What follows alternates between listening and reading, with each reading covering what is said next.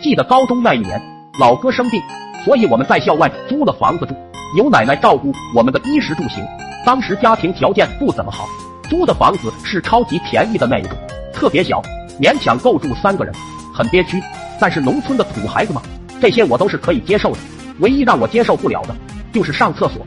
偏偏我那个时候肠胃蠕动特别的好，人家都说早起的鸟儿有虫吃，我这里是早起的人儿要拉屎。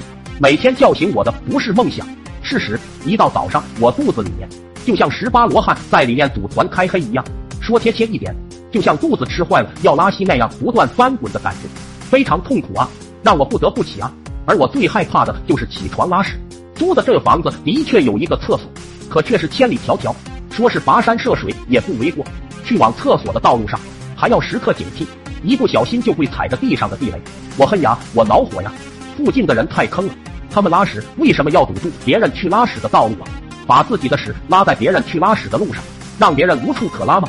那天我只是稍微的没注意，我的裤脚就被沾上了一抹黄。可笑的是，我压根不知道这块黄就跟着我在学校溜达了一天。想起同学们的眼神，我真的是羞愧难当，让我本来还没建立起来的人设彻彻底底完全崩塌了。我气啊！正所谓逼入绝境才有希望，那天我又准时被憋醒，望着窗外的大雨。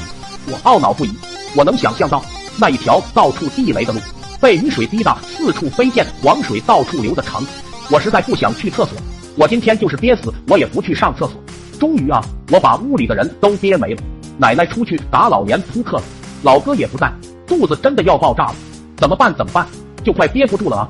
突然，我眼角的余光看到了一个黑色的手提塑料袋，一瞬间脑袋里面就有了主意，而且是一个长远的主意。我每次都可以拉在塑料袋，然后再悄悄扔到一个荒无人烟的地方，不就可以？我简直为我的聪明才智感到自豪。迅速的拿过黑色塑料袋，直接扯过来就开拉。哎呦喂！火山爆发，你知道是什么样的吗？总之，岂是一个爽字了得？此爽只应天上有啊！人间能得几回闻？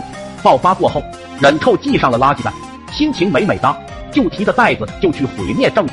刚迈到门口的我，发现袋子怎么变好轻啊？众里寻他千百度，蓦然回首，那竟然满屋的地上都是翔，那画面太美啊！我不敢看，袋子漏了，袋子竟然漏了，呆立当场。回过神来，正准备硬着头皮收拾的时候，砰的一声，门打开了。下一秒，奶奶满脸疑问，不可置信的呆了好久好久。别问我最后怎么了，那画面我不敢回想。